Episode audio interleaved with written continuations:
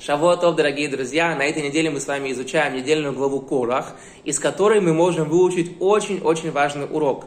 Итак, Корах восстает против своих родственников Моше и Аарона и поднимает бунт. Он говорит, Моше, ты еврейский царь, был на небесах 120 дней, первые скрижали, вторые скрижали, с Богом общаешься, как никто другой в истории человечества. И тебе этого мало, ты своего старшего брата делаешь первосвященником – вы захватили самые такие важные духовные должности, и это беспредел. Сказал Корах, я поднимаю бунт, собирал весь народ, всем говорил, что Моше не прав, и так высмеивал Моше, и так далее, и так далее. Потому что Короху было обидно, и он завидовал тому, что Аарона сделали первосвященником, а его нет и там остальных родственников сделали его, там какого-то родственника, сделали главой колена, главой семьи, а Короха, видите ли, нет. И Корох, вот эта гордыня, она его заставила поднять бунт. Говорят на наши мудрецы, что не так просто спорить с Моше и Аароном. Моше общается с Богом, а ты сейчас будешь против него поднимать бунт. Что тебя заставляет? Нужна какая-то какой-то предлог, какая-то очень серьезная причина, что тебя вот дает тебе силы и мотивацию идти против Моше. Просто так против него не пойдешь. Он общается напрямую с Богом каждую секунду. Что тебя заставило и дало тебе вдохновение и силу идти воевать, поднимать бунт против Моше?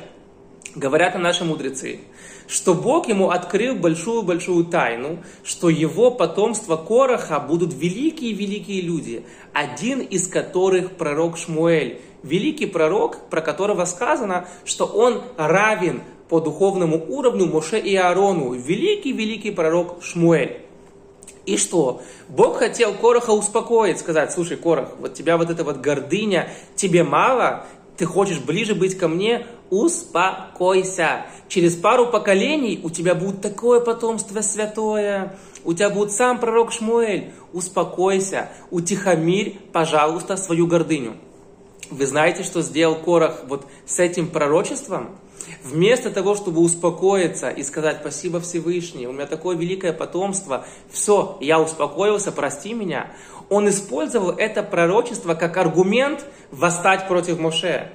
Он сказал, а, у меня такое великое потомство, значит уже сейчас мне Бог говорит, что я могу идти поднимать бунт против Моше.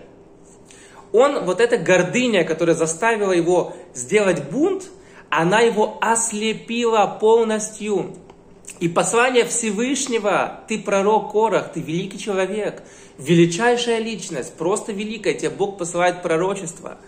Посмотри на него правильно, но Корах уже был не способен, потому что гордыня его захватила, желание власти и так далее, и так далее полностью его ослепило.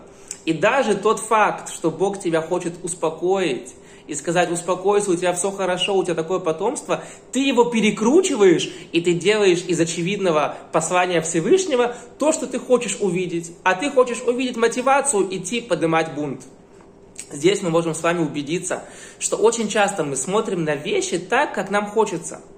Мы можем увидеть очевидный факт какой-то, и на белое мы можем сказать черное, потому что мы хотим, чтобы это было черным. Корах, он искажает, искажает послание Всевышнего, чтобы себя как-то вот э, дальше мотивировать, идти делать бунт против Мошерабейну. Человек способен все исказить, лишь бы все было так, как ему хочется, и так, как он хочет, и думает, что так правильно. Какое же лекарство?